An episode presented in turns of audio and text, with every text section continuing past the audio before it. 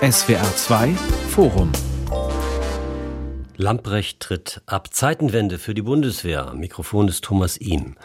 Bundesverteidigungsministerin Christine Lambrecht hat ihren Rücktritt eingereicht und beklagt in ihrer veröffentlichten Erklärung eine monatelange mediale Fokussierung auf ihre Person.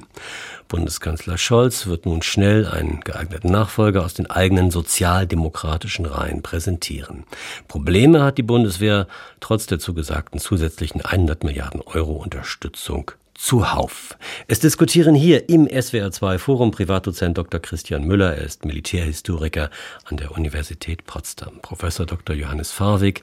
Er lehrt internationale Beziehungen und europäische Politik an der Universität Halle-Wittenberg und Professor Dr. Michael Wolfsohn, Historiker und Publizist. Es ist ein Drama in drei Akten. Erst macht die Verteidigungsministerin eine schlechte Figur, dann folgt der Rücktritt und vielleicht schon morgen präsentiert der Kanzler einen Nachfolger. Es schafft ein paar Stunden Ruhe in einer aufgewühlten Debatte. Und wir haben Gelegenheit, hier nicht nur das Karriereende von Frau Lamprecht zu bereden, sondern auch die Aufgaben, an denen sie scheiterte. Herr Wolfson, hat die Ministerin wirklich alles falsch gemacht oder ist ihr auch etwas gelungen? Also alles äh, gibt es nie und zwischen allem und nichts äh, gibt es eine ganze Menge dazwischen. Aber äh, diese Frau hatte sich vor allem für die Bundeswehr nie vorbereitet, kam vollkommen unvorbereitet in dieses Amt und dementsprechend hat sie im Grunde genommen immer debütierend äh, dieses Amt geleitet. Sie ist erfahrungs gesättigt als äh, Administratorin, beispielsweise im Justizministerium gewesen. Aber ganz ohne fachliche Voraussetzungen geht es nicht. Und das zeigt der Fall im doppelten Sinne von Frau Lambrecht sehr deutlich, die sich jetzt, und das finde ich sehr unerfreulich, als Opfer der Presse präsentiert. Herr Müller, Verteidigungsminister, egal ob männlich oder weiblich, machen selten eine gute Figur. Manchmal weiß man einfach nicht, für wen sie gerade regieren. Weder gehören sie ganz der Sphäre des Militärischen an, noch der des Zivilen. War Frau Lamprecht vielleicht zu zivil fürs Militär? Na, anknüpfend an das, was Herr Wolfs schon, äh, schon gesagt hat, äh, würde ich erstmal sagen, dass sie, glaube ich, von Anfang an ähm, auch ein gehöriges Motivationsproblem hatte. Also sie wollte lieber eigentlich Innenministerin werden und äh, hatte also eigentlich wenig inneren Antrieb, dieses Amt äh, tatsächlich mit vollem Einsatz auszuüben, sich äh, mit der Bundeswehr äh, sozusagen näher ins Benehmen zu setzen, sich da kundig zu machen. Gibt ja die Geschichte, dass sie dann eben äh, äh, nach, gefragt wurde nach ihren Vorkenntnissen und dann gesagt hat, dass sie eigentlich da gar nicht die Absicht hat, wenigstens die Dienstgrade auswendig zu lernen.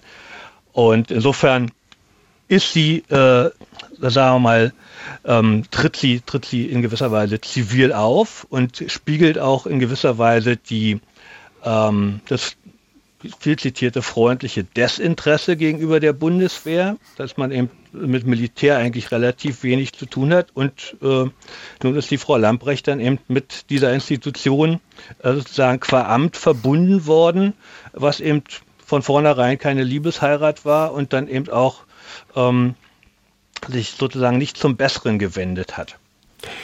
Wie der Rücktritt in der Öffentlichkeit oder bei der veröffentlichten Meinung aufgenommen wird, das kann jetzt jeder selber nachvollziehen in dieser Sendung oder in den Pressekommentaren in Fernsehen und Radio, wie auch immer. Aber wie kommt der Rücktritt dieser Chefin wohl bei der Truppe an, Herr Favik? Ich spüre durchaus Erleichterung, auch ein bisschen Häme. Viele hätten sich vorgestellt, dass äh, sie den Platz schon äh, schneller räumt. Das war ja doch am Ende ein Gewürge, muss man sagen. Aber ich will auch hinzufügen, als Verteidigungsministerin kann man scheitern. Das ist nicht ehrenrührig, da zu scheitern. Sie bleibt eine äh, Politikerin, denke ich, die in anderen Ämtern viel erreicht hat. Sie hatte auch das Vertrauen von Kanzler Scholz, ganz wichtige Voraussetzung. Deswegen ist es sie auch, ist es sie auch geworden. Und insofern ist das Scheitern von ihr jetzt auch ein Stück weit das Scheitern von Olaf Scholz. Und ich denke, dass er weiß oder wissen muss, dass er jetzt nur noch einen Schuss frei hat. Das heißt, der Nachfolger oder die Nachfolgerin, das muss jemand sein, der sich im Amt äh, bewährt. Und da schauen wir mal, wie das weitergeht. Also Darf ich noch etwas hinzufügen? Entschuldigung, ich wollte nicht hineingrätschen, nur ergänzen und ein bisschen korrigieren, was er ihm gesagt hat. Wir hatten durchaus sehr erfolgreiche und sehr kompetente, vorher auch rein zivile äh, Bundesverteidigungsminister, nicht zuletzt von der SPD. Ich denke als ähm, eingefleischten Zivilisten an Hans Apel, der ein vorzüglicher Verteidigungsminister war, dann an die äh, Gedienten. Äh, Helmut Schmidt natürlich, ein ganz wichtiger und sehr erfolgreicher Verteidigungsminister, und dann den ebenfalls ähm, durch und durch eingefleischten Zivilisten Peter Struck, mit dem ich persönlich heftige Probleme hatte, der aber ein hervorragender Verteidigungsminister war von der SPD. Wenn wir schon mal so tief in die Vergangenheit zurückschauen, ich erinnere mich, dass am Anfang meines Journalistenlebens mir jemand gesagt hat, man soll nicht nachtarocken. Also wenn jemand zurückgetreten ist, dann trittst du nicht hinterher. Das fand ich war ein ganz kluger Rat und spricht ja auch irgendwie der allgemeinen Höflichkeit. Und Frau Lambrecht, um es dennoch äh, vielleicht noch mal genauer nachzufragen. Frau Lambrecht gibt ja jetzt trotzdem den Medien die Schuld für ihren Rücktritt. Das haben Sie auch erwähnt, Herr Wolfson. Sind die Journalisten ungerecht mit ihr umgegangen, zu ungerecht? Also ich glaube, Journalisten sind immer zu Recht kritisch mit Spitzenpolitikerinnen und Politikern. Ich finde, in der Demokratie sollte man eigentlich über jeden froh sein, der das Format hat, überhaupt ein Ministeramt aufzuführen. Und wir sollten auch nicht vergessen, dass das wirklich ein anspruchsvoller Job ist. Man muss auf vielen Klaviaturen spielen, sind eigentlich bei Lichte betrachtet durchaus unmenschliche Fähigkeiten, die man da braucht. Und deswegen bin ich weit entfernt von Häme. Aber in diesem Fall kann man wirklich sagen, sie waren nicht die richtige für das Amt. Und das stand eigentlich schon relativ früh fest. Insofern ist es jetzt gut, dass das zu Ende gegangen ist. Sie selbst hat ja Silvester ein Handyvideo gedreht, das im Urteil der Öffentlichkeit als Peinlichkeit wahrgenommen wurde. Was hat sie denn da geritten?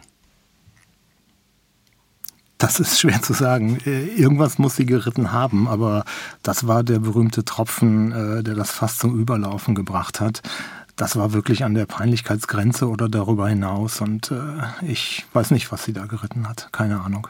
Ich glaube, es war im Grunde genommen, aber das ist jetzt äh, psychologisieren, wir wissen das alle nicht, es war der Versuch ähm, der Volkstümlichkeit sozusagen, ich mache das, was jeder Amateur macht und ich bin einer von euch, aber das ist kein Minister und äh, insofern ist sie da auch äh, völlig falsch äh, gelegen.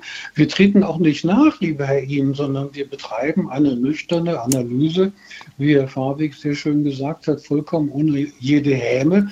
Aber wenn jemand in der Küche ist, dann wird es warm. Das hat mal sehr schön der amerikanische Präsident Truman gesagt. Und keiner wird gezwungen, äh, Spitzenämter wo auch immer zu übernehmen.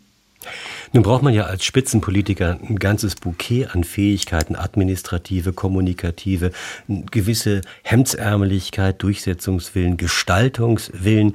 Ähm, das kann kaum ein Mensch alles leisten, zumal jetzt der Scheinwerfer der Öffentlichkeit ja immer auf einen strahlt. Und dann kommt halt noch das Militärische hinzu in diesem Ressort. Herr Müller, was unterscheidet eigentlich jetzt ziviles Denken und Handeln von dem Denken und Handeln eines militärischen Befehlshabers oder eines Kampfsoldaten oder eines Militärpolitikers? Naja gut, der Militär, also der Militär, ja, das sehen wir ja auch, äh, der äh, konzentriert sich sozusagen auf sein militärisches Handwerk im Wesentlichen. Und ähm, der Politiker sollte eigentlich über sozusagen die politischen Zusammenhänge nachdenken äh, und äh, dazu ein Konzept haben, was am Ende politisch herauskommen soll. Ja? Und ähm, da sind wir dann eigentlich auch schon bei der internationalen Politik, beziehungsweise bei den letzten Militäreinsätzen in Afghanistan zum Beispiel, ne, wo, wo man eben festgestellt hat, dass eigentlich ähm, zwar der Einsatz vom militärischen her funktioniert, sage ich mal, ja, es gibt keine taktischen Niederlagen, aber politisch kommt am Ende nicht das raus, was man sich eigentlich vorstellt. Also da ähm, gibt es also äh, gewissermaßen ein ähm, Verbindungsproblem, was eben auch äh, institutioneller und äh, struktureller Art, ähm, was die Denkweise betrifft, ähm, existiert. Und ähm, Denken, das, denken das, Militärs das, anders als, als Zivilisten, grundsätzlich anders, weil sie in einer anderen Sphäre unterwegs sind, wo, wo es auch um existenzielle Dinge geht, um, um Töten und getötet werden? Das spielt, das spielt auf jeden Fall eine Rolle, aber äh, auf der anderen Seite ist es so gerade bei der, bei der Bundeswehr, die ja nun den Staatsbürger in Uniform als äh, Leitbild ähm, entwickelt hat, würde ich sagen, äh, ist äh, das vom Leitbild her Denken eigentlich mit dem Zivilen relativ gut kompatibel. Ja?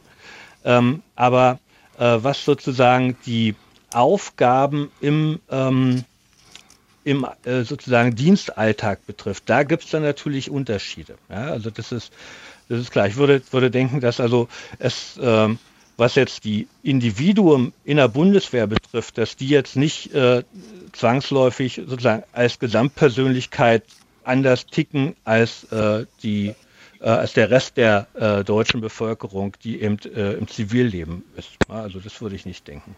Ja, ein ganz, ein ganz hervorragendes Beispiel für die Verbindung von zivil-politischem Denken einerseits und militärischem Denken andererseits haben wir nicht zuletzt in der deutschen Militärgeschichte, ich nenne nur äh, Clausewitz, ich nenne Scharnhorst, ich nenne Gneisenau.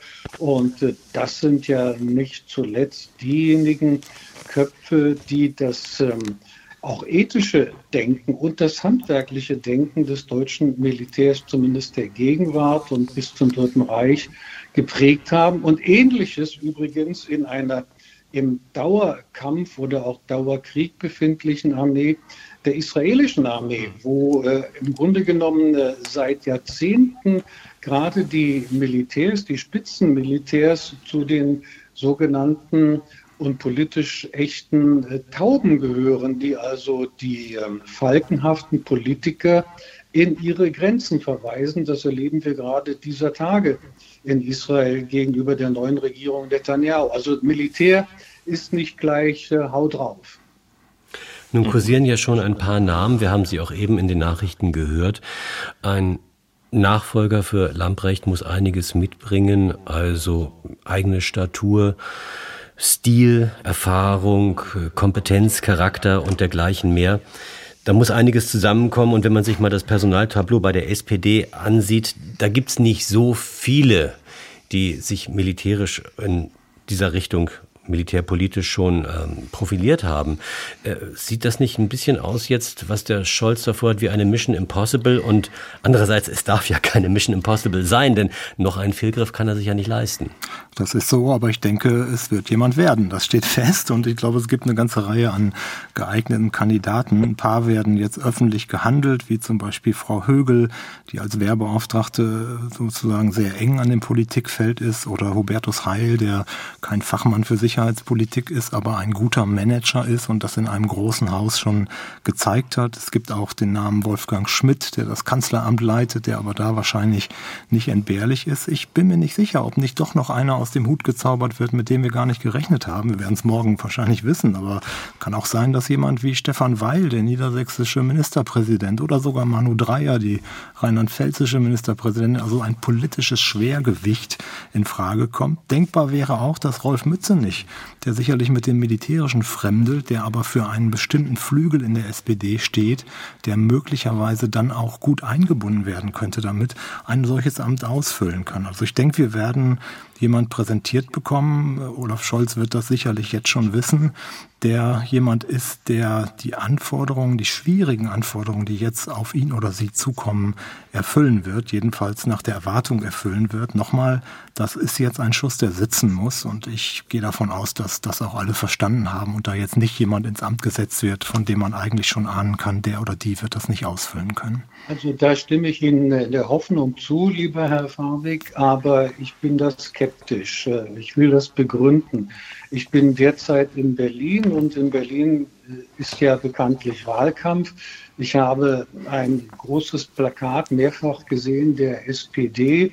Äh, Inhalt, ich zitiere wörtlich, zwei Weltkriege sind genug gegen die Kriegstreiber. Das ist ein so unreifes, politisch unreifes politisches Plakat von der führenden politischen Partei unserer Regierungskoalition, dass zumindest mir Angst und Bange wird. Das wird doch in keiner Weise der Kritik an der bisherigen Ukraine-Politik der Bundesregierung gerecht und von denjenigen, die mehr Engagement verlangen, als Kriegstreiber zu sprechen, ausgesprochen oder nicht, in Klammern äh, Frau Baerbock, Herr Habeck, äh, auch Freidemokraten und Christdemokraten, das finde ich so unreif und das ist kein gutes Zeugnis. Das heißt, wir haben es hier mit einem strukturellen Problem in der SPD zu tun, das ein neues Problem der SPD ist. Ich habe ja vorhin einige wirklich herausragende sozialdemokratische Verteidigungsminister genannt. Und von dieser Tradition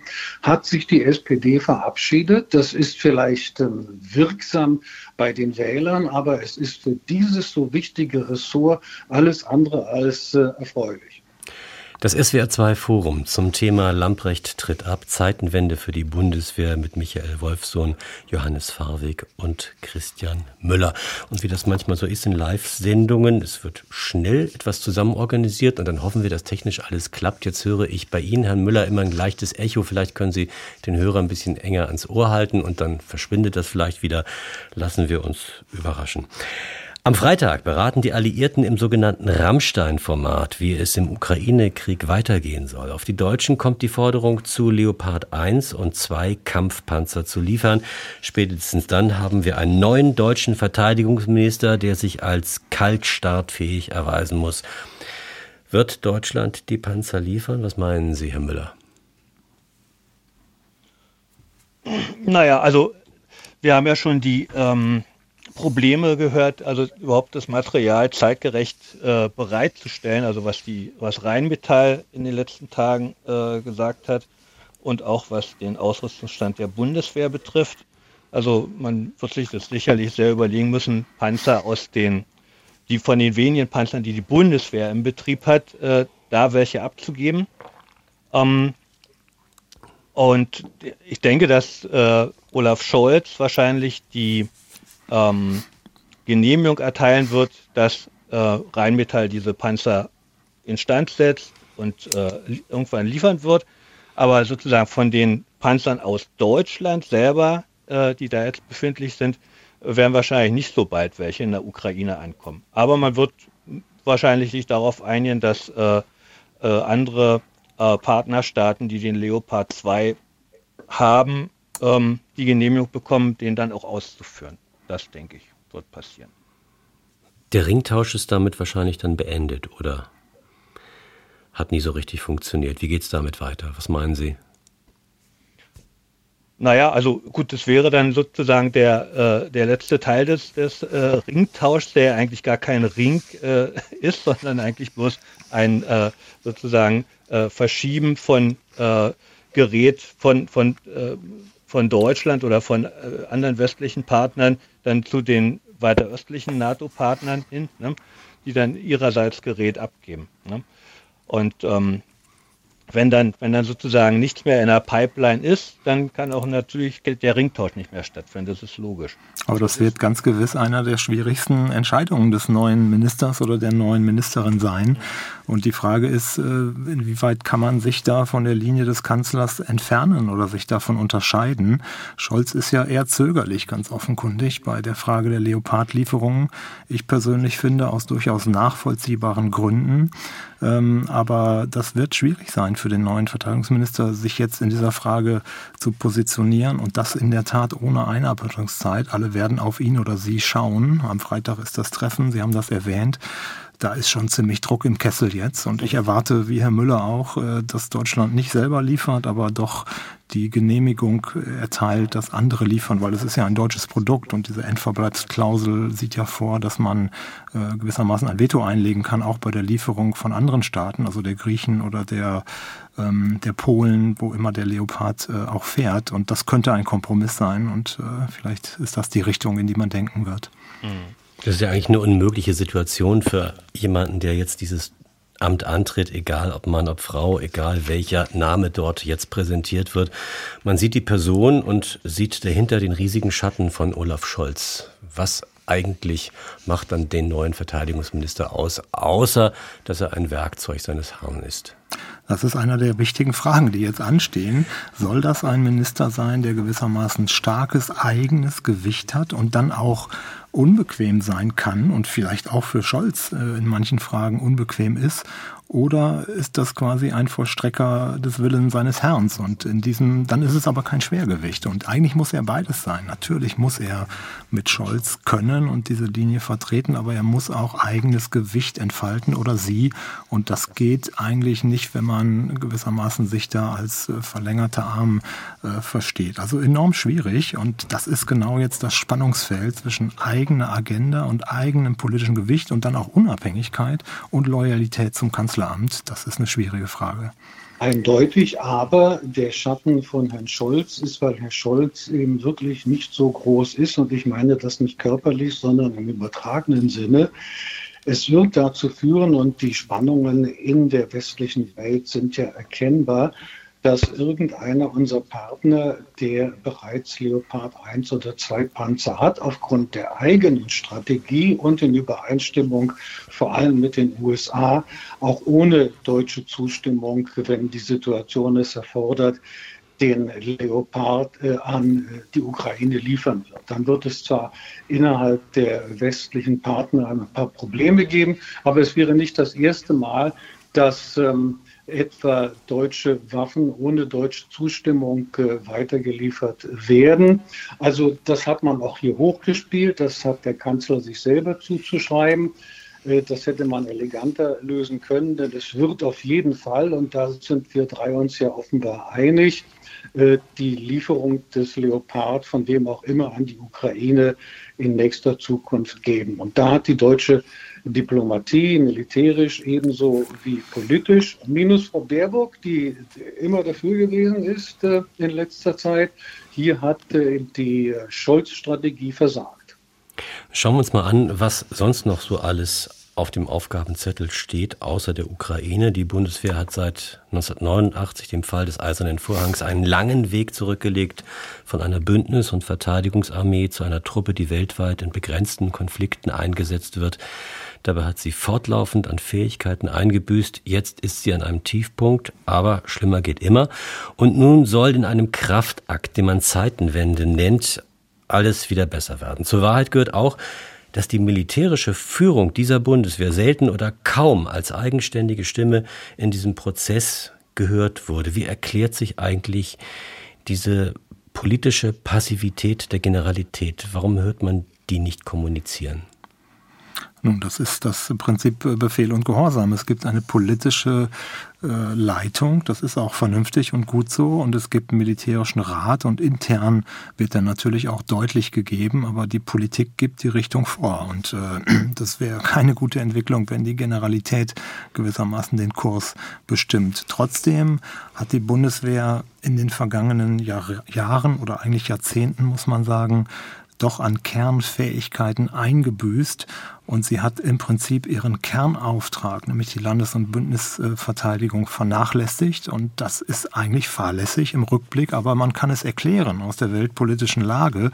Das Thema Landes- und Bündnisverteidigung war eben vom Horizont verschwunden. Und diejenigen, die gesagt haben, wir müssen verteidigungsfähig bleiben, weil wir nicht wissen, wie sich die weltpolitische Lage entwickelt, die sind gewissermaßen verlacht worden. Aber dieses Verlachen war Grundstimmung in der Bevölkerung und dann auch am Ende in der Politik. Und jetzt ist der Weckruf gewissermaßen ertönt und die Zeitenwende da und äh, das Feld der Sicherheitspolitik ist eigentlich im Rampenlicht wie selten, wie eigentlich seit 30 Jahren nicht mehr. Und auch das macht das Amt des Verteidigungsministers so wichtig, es muss in einem aufgewerteten Politikfeld jetzt gestaltet werden. Und ich würde raten, dass wir das nicht überziehen. Es sollte also keine Militarisierung jetzt einsetzen. Das heißt, das Ganze sollte mit Maß und Mitte passieren und mit kluger politischer Strategie. Und dafür braucht es eben Leute an der Spitze, die sich auch auskennen mit diesem Politikfeld oder zumindest bereit sind und in der Lage sind, sich schnell einzuarbeiten. Das ist die Aufgabe, vor der das Haus BMVG, also Bundesministerium der Verteidigung, jetzt steht. Aber jetzt gibt es schon Militärs, Spitzenmilitärs, die sagen, dieser Kernauftrag ist perdu. Die Bundeswehr stehe blank da. Das halte ich für übertrieben. Ich finde, da sollten wir das Kind nicht mit dem Bade ausschütten. Man tut ja so, als ob die Bundeswehr ein, ein äh, Haufen an sozusagen unfähigen Idioten wäre und die Politik in den vergangenen 20 Jahren alles falsch gemacht hat. Beides stimmt nicht. Die Bundeswehr hat eine ganze Menge Geld zur Verfügung gehabt. 2014 waren es ungefähr 32 Milliarden, jetzt sind es ungefähr 50 Milliarden. Das heißt, da ist ja schon ein erheblicher Aufwuchs ähm, feststellbar gewesen im vergangenen Jahrzehnt. Und ich gehöre nicht zu denen, die die Truppe gewissermaßen schlecht reden. Es gibt Defizite, ja, und es gibt einen ziemlichen, äh, ein ziemliches Delta zwischen dem, was man international versprochen hat und dem, was man kann. Nehmen Sie nur mal das Versprechen, dass man drei voll ausgestattete Divisionen gewissermaßen der NATO zur Verfügung stellt, also eine Division ungefähr 30.000 Soldaten, die an voll ausgestattet an Gerät äh, sozusagen äh, arbeiten kann. Wir haben nicht mal eine davon. Das ist schon äh, ein Versäumnis, aber man kann nicht sagen, dass die Bundeswehr nichts kann. Da arbeiten 250.000 Menschen, 184 82.000 Soldatinnen und Soldaten, gut 80.000 Zivilangestellte. Das ist nicht alles Unfähigkeit, was da passiert. Wir sollten also fair sein und nicht so fundamental kritisch mit allen, die jetzt Sicherheitspolitik gemacht haben, umgehen. Die Defizite sind nicht von der Bundeswehr in erster Linie zu verantworten, sondern von der Politik und auch nicht von der Ampelkoalition hier und jetzt, sondern auch von den Vorgängern, begonnen mit, äh, wenn Sie so wollen, Rot-Grün und dann aber auch äh, kontinuierlich auch in der Zeit äh, der Bundeskanzlerin Angela Merkel. Das entscheidende Stichwort äh, haben Sie geliefert, Herr Farbig, nämlich Strategie.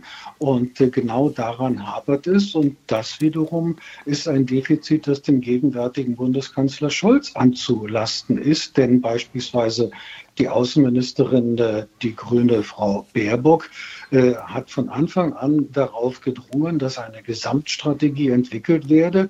Da wäre eben notwendig, und das war vom Auswärtigen Amt eingeleitet worden, die Kooperation des Auswärtigen Amtes mit dem Verteidigungsministerium, mit dem Bundeskanzleramt und in gewisser Weise auch anderen eventuell beteiligten oder interessierten Ressorts. Und wir wissen alle, dass äh, Herr Scholz dieses äh, Vorhaben jetzt äh, gestoppt hat.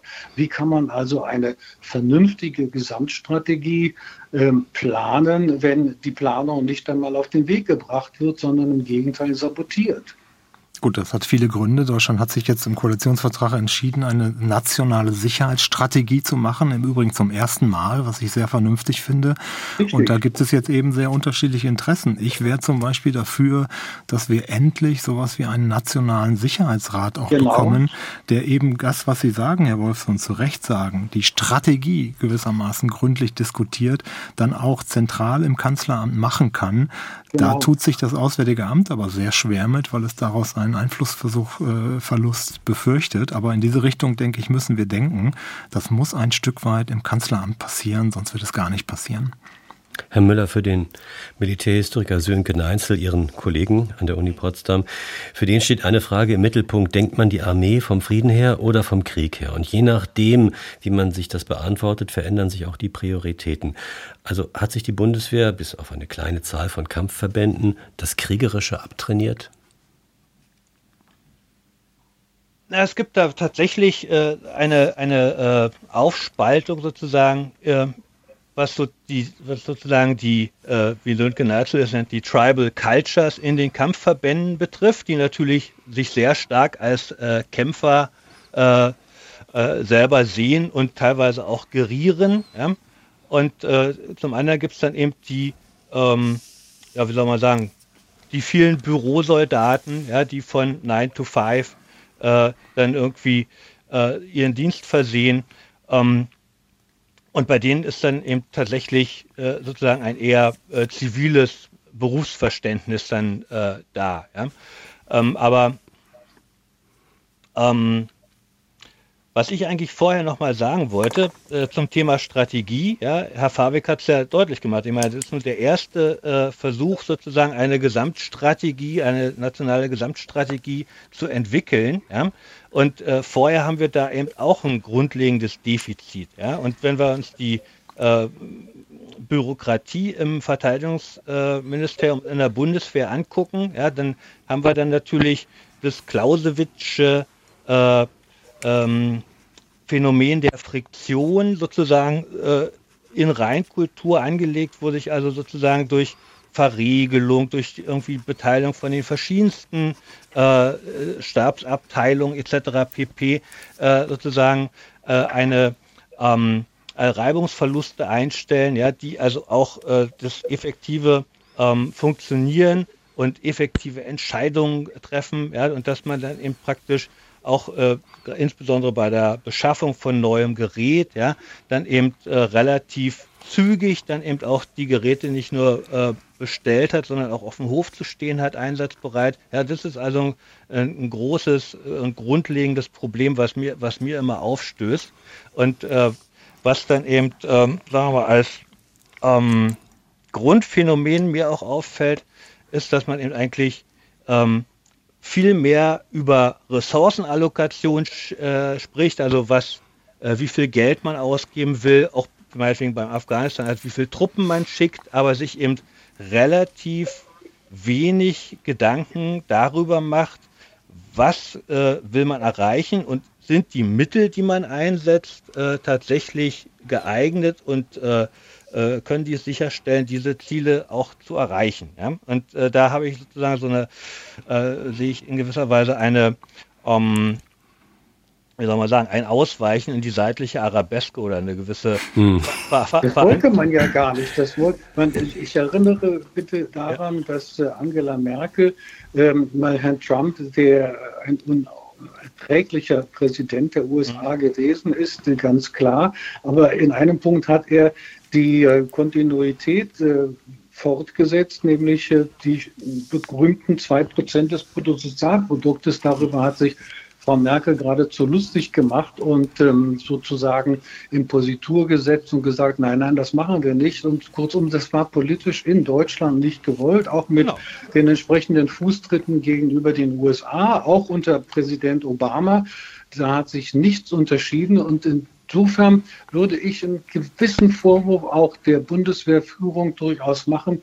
Sie mhm. war zu zahm. Es ist wirklich akzeptabel und es ist notwendig, dass das Primat der Politik gilt und äh, nicht zuletzt aufgrund der deutschen Militärgeschichte. Aber ähm, das heißt ja nicht, dass die Bundeswehr in allem Ja und Amen sagen musste zu den Verteidigungsministern. Und das ist in letzter Zeit äh, immer wieder geschehen. Und äh, wir kennen alle auch sicherlich Hintergrundinformationen, wo es auch der Generalität nicht ähm, am notwendigen äh, Erscheinungsbild der Zivilcourage ähm, Positives aufgefallen ist. Wir also können gleich, genau. Zivilcourage genau. wäre also, auch von den Nicht-Zivilisten möglich gewesen.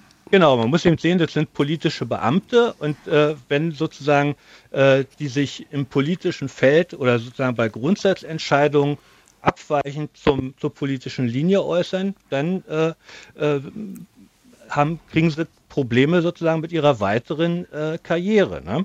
Also das, das, das, ist ja, das, ist ja, das ist ja ein Problem. Und deswegen ist es ja auch so, dass sozusagen Karrieren äh, bei den Leuten gut laufen, die eben äh, wenig anecken. Ne? Das kennt man nicht nur aus der Bundeswehr. Ja. Äh, Und was das, was das 2%-Ziel betrifft, das ist natürlich äh, sozusagen das beste Beispiel sozusagen für das Primat der Ressourcenallokation oder das, das äh, irgendwie vom, von irgendwie, äh, vom Ausgeben von Ressourcen her zu denken, ohne sich zu überlegen, oder, oder ohne sich hm. daran zu orientieren, was will man denn eigentlich an Fähigkeiten haben? Ja? Ich will also, noch mal einen Gedanken von Ihnen aufgreifen, Herr Müller, hm? ähm, weil Sie schon vorhin noch mal den Clausewitz zitiert haben. Im, Im Frieden, das scheint ja so eine Art historische Konstante zu sein, neigen Armeen dazu, sich auf Tätigkeiten wie Bürokratie, Paradieren oder Waffenputzen zu verlegen. Und das nicht erst seit gestern, sondern schon seit vorgestern und vorvorgestern. Was kann denn ein zukünftiger Verteidigungsminister tun, damit sich jetzt die Bundeswehr solche liebgewordenen Routinen wieder abgewöhnt? Herr Fawig. Ja, das ist einer der Kernfragen. Ich glaube, wir sollten zunächst einmal nicht überziehen. Wir müssen wehrhafter werden. Dafür bin ich sehr. Und wir müssen auch Geld, mehr Geld für Sicherheitspolitik ausgeben. Wir brauchen auch einen gewissen Mentalitätswandel, um sich in einer gefährlichen Welt zu behaupten. Aber wir sollten auch nicht überziehen damit. Also es ist jetzt nicht die Stunde, äh, den deutschen Militarismus wieder aufleben zu lassen, sondern mit Maß und Mitte verantwortlich in der Sicherheitspolitik zu handeln. Und ähm, das Erste, was man braucht, sind gute politische Konzepte. Dafür braucht man eine nationale Sicherheitsstrategie. Daran wird jetzt gearbeitet. Das ist der Kern gewissermaßen.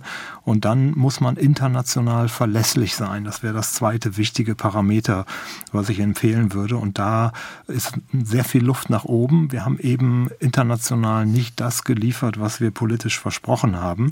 Und äh, das Dritte ist, dass man jetzt nicht die 20. Reform an der Bundeswehr machen sollte. Ich erinnere mich, die letzten Verteidigungsminister, die haben alle äh, gut gemeinte Reformen gemacht, von Trendwenden bei Ursula von der Leyen, Abschaffung der Wehrpflicht von bei Gutenberg. Viele haben sozusagen die Richtung immer radikal verändert. Ich glaube, wir müssen jetzt konsolidieren, das Geld, was wir mehr bekommen, absehbar künftig für den Verteidigungshaushalt sinnvoll investieren, aber jetzt nicht alles sozusagen äh, wieder neu machen, sondern einfach kontinuierlich mehr Verantwortung in der Sicherheitspolitik übernehmen. Aber es ist ja nicht nur eine Geldfrage, nicht? Im, im Bundesverteidigungsministerium und den nachgeordneten Stellen, da kämpft ein Ressort gegen das andere, alle gemeinsam drangsalieren die Soldaten mit einem Geflecht absurder Fortschriften. Wenn man was Neues kauft, dann muss es gleich die Goldrandlösung sein.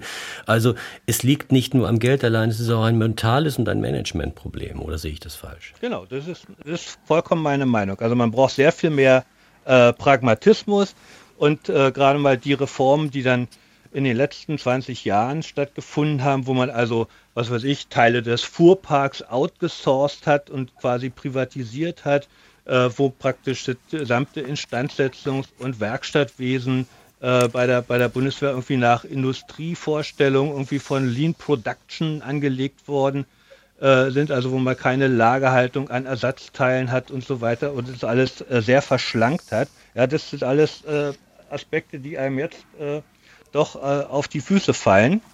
Ähm, das sieht man ja auch zum Beispiel bei, den, äh, bei dem Puma-Problem, was wir in den letzten Wochen hatten. Ne? Also dass also die Fähigkeiten bei der Bundeswehr und die sozusagen Befugnisse, selber am Gerät äh, instandsetzend äh, tätig zu werden für die Soldaten, eben äh, äh, sehr stark besch äh, beschnitten worden ist. Das war früher also deutlich anders, würde ich sagen. Und ähm, also früher ja. konnten die Jungs ihren eigenen Panzer mit Bordmitteln wieder flott machen. Heutzutage hat die Bundeswehr mehr so ein Leasing-Modell. Das heißt, unterschiedliche äh, Gruppen teilen sich einen Panzer. Keiner fühlt sich so richtig verantwortlich. Und ohnehin musst du einen Mechatroniker holen, weil keiner das Ding versteht. Gut, das ist ein operatives Problem. Also das sind operative Probleme. Mhm. Alle völlig richtig, gar kein Widerspruch. Aber das Entscheidende wird sein, und hier ist die Politik gefordert, vom Bundeskanzler über den Verteidigungsminister, Ministerin abwärts, der Bevölkerung klarzumachen, so bitter es ist, wir müssen die Welt, wie sie ist, uns anschauen. Und äh, wie sie ist, das sehen wir jetzt täglich in den Nachrichten oder hören es aus der Ukraine. Und es gibt ja viele andere Krisenregionen in der unmittelbaren Nachbarschaft, nicht nur in Afrika und in Asien. Also kurzum, der Bevölkerung muss in Bezug auf die Krisenhaftigkeit und Gefährlichkeit der Welt reiner Wein eingeschenkt werden. Und bislang äh, hat die Politik den Kopf in den Sand gesteckt. Und das ist nicht ein Problem der SPD und von Herrn Scholz allein, sondern das ist in den letzten Jahrzehnten so geschehen. Ich verstehe das, ich finde das sehr sympathisch, aber es ist einfach wirklichkeitsfremd. Ich bin nicht ganz damit einverstanden, dass die Politik den Kopf in den Sand gesteckt hat. Wenn Sie sich mal das an den Finanzfragen äh, festmachen, 2014 war der Verteidigungshaushalt, ich hatte es schon gesagt, bei 32 Milliarden, heute liegt er bei 50 Milliarden. Das heißt fast eine Verdoppelung in einem äh, knappen Jahrzehnt. Äh, das war notwendig und es ist immer noch nicht äh, bei dem 2-Prozent-Ziel weit drunter, aber dass nichts passiert ist, kann man nicht sagen. Und ich meine, der Maßstab für Handlungsfähigkeit der Bundeswehr war in in den vergangenen zehn Jahren die Bewährung im Auslandseinsatz. Und darauf ja. sind die Ressourcen gegangen. Und nochmal, genau. das war auch erklärbar aus der weltpolitischen Lage. Und jetzt haben wir eine andere weltpolitische Lage und man muss eben die richtigen Schlüsse daraus ziehen. Und ich finde schon, dass das, was Scholz Zeitenwende gesagt hat, genannt hat, die Mobilisierung von 100 Milliarden Euro in einem Sondervermögen, das ist ja eine ganze Stange Geld, das ist schon ein Zeichen dafür, dass weite Teile der Politik, und das wurde im Übrigen im Konsens im Deutschen Bundestag beschlossen, dass weite Teile der Politik verstanden haben,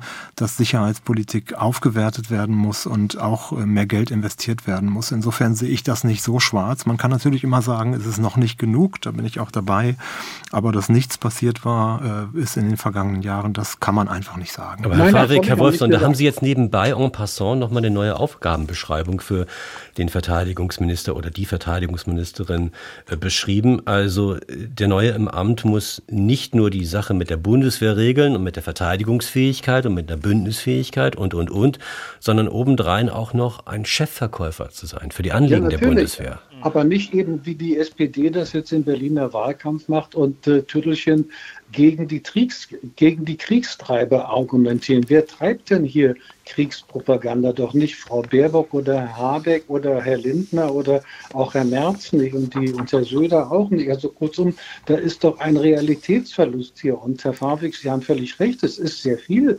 geschehen, aber eben nicht genug. Und 2014 das ist ja auch nicht äh, unmittelbar nur Afghanistan gewesen, sondern 2014 war, die, war der Überfall von Putins Russland äh, auf die Ostukraine und die Annexion der Krim.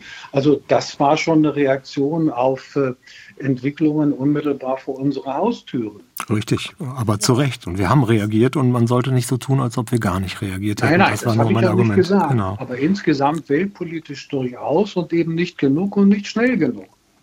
Ich meine, wir sind natürlich immer noch äh, äh, mental ein bisschen davon weg, Streitkräfte als wesentlichen Teil der Daseinsvorsorge äh, genau. zu, zu, begreifen. Ja, das äh, ist einfach noch nicht so in der Gesellschaft angekommen und bei äh, Politikern, also wenn jetzt Herr Mütze nicht zum Beispiel Verteidigungsminister werden sollte, bei dem würde ich denken, äh, ist es auch nicht so selbstverständlich, Streitkräfte genau. als Teil der Daseinsvorsorge. Und was man jetzt meines Erachtens eben wirklich braucht, ist äh, viel Pragmatismus ja, und äh, äh, um eben resiliente und effektive äh, ähm, Verteidigungsstrukturen oder Militärstrukturen bei der Bundeswehr zu schaffen, ja, dass man also praktisch das Geld, das, das nun eigentlich da ist und eigentlich ausreichen müsste. Also verglichen jetzt meinetwegen mit dem Etat der israelischen Armee hat die Bundeswehr ja sehr viel Geld und äh, kommt aber eben relativ wenig an äh, Fähigkeiten, die man dann tatsächlich äh, von jetzt auf gleich verfügbar hat, hinten heraus. Und da muss man eben mehr Pragmatismus haben, von der, äh, von der Goldrand-Lösung kommen zu einer Lösung, die dann eben auch mal quick and dirty ist. Ganz zum Schluss und weil uns langsam sozusagen die Zeit auch für die Sendung ausgeht, welche Prioritäten sollte ein neuer Verteidigungsminister als erstes angehen? Es gibt Probleme genug, aber was soll zuerst gemacht werden, Herr Wolfson? Die ähm, Organisation einer ähm, stärkeren Modernisierung, ähm, viel mehr Engagement des Ministers, der Ministerin den Soldaten gegenüber und nicht zuletzt auch ähm, die Innovation, die mentale, ähm, die mentale, ich will nicht sagen Bearbeitung, aber Überzeugung der Bevölkerung, dass Krieg, wie Herr Müller sehr zutreffend sagt, Teil der Daseinsvorsorge ist. Das ist bitter, aber so ist also es. Also Militär, Krieg sollte jetzt nicht Teil der Daseinsvorsorge sein. Ne? Nein, Militär, Entschuldigung, ja, da ja. bin ich versprochen. Welche Prioritäten, Herr Favik? Also ich glaube, das Thema Beschaffungen und Verschwendung bei den Beschaffungen, das ist das dickste Brett, was gebohrt werden muss. Wir müssen einfach das Geld effizienter einsetzen, was wir zur Verfügung haben. Herr Müller, was meinen Sie? Ja, also mit, den, äh, mit dem Vorangegangenen bin ich auch sehr einverstanden. Also es kommt eigentlich wirklich darauf äh, an, dass man eben wirklich die hohlen Strukturen ja, tatsächlich ausfüllt, dass man äh, praktisch eine Vollausstattung an Material hat, Munitionsvorräte, die dann eben auch für mehr als ein, zwei Tage potenziellen Kampf reichen würden. Ja, also diese, diese Basisversorgung, äh, ja, die, die müsste man äh, praktisch als erstes äh, angehen, dass man eben nicht, wie der Heeresinspektor es im, vor einem Jahr gesagt hat, eben äh, blank dasteht, sondern eben äh, pragmatisch eben eine Ausstattung mit Mitteln hat, mit denen man dann eben auch sozusagen ein paar Wochen oder Monate dann eben auch mhm. ähm, äh, aktiv äh, werden könnte. Ne? Also vielleicht kennen wir ihn ja schon morgen, den neuen Minister der Verteidigung, oder vielleicht nennen wir ihn auch dann den Minister oder die Ministerin der Zeitenwende. Das war das SWR 2 Forum zum Thema Lamprecht tritt ab, Zeitenwende für die Bundeswehr. Es diskutierten hier Privatdozent Dr. Christian Müller, Militärhistoriker von der Universität Potsdam, Professor Dr. Johannes Farwig, er lehrt internationale Beziehungen an der Universität Halle-Wittenberg und Professor Dr. Michael Wolfson, Historiker und Publizist. Die Gesprächsleitung hatte Thomas Ihm. Vielen Dank fürs Zuhören.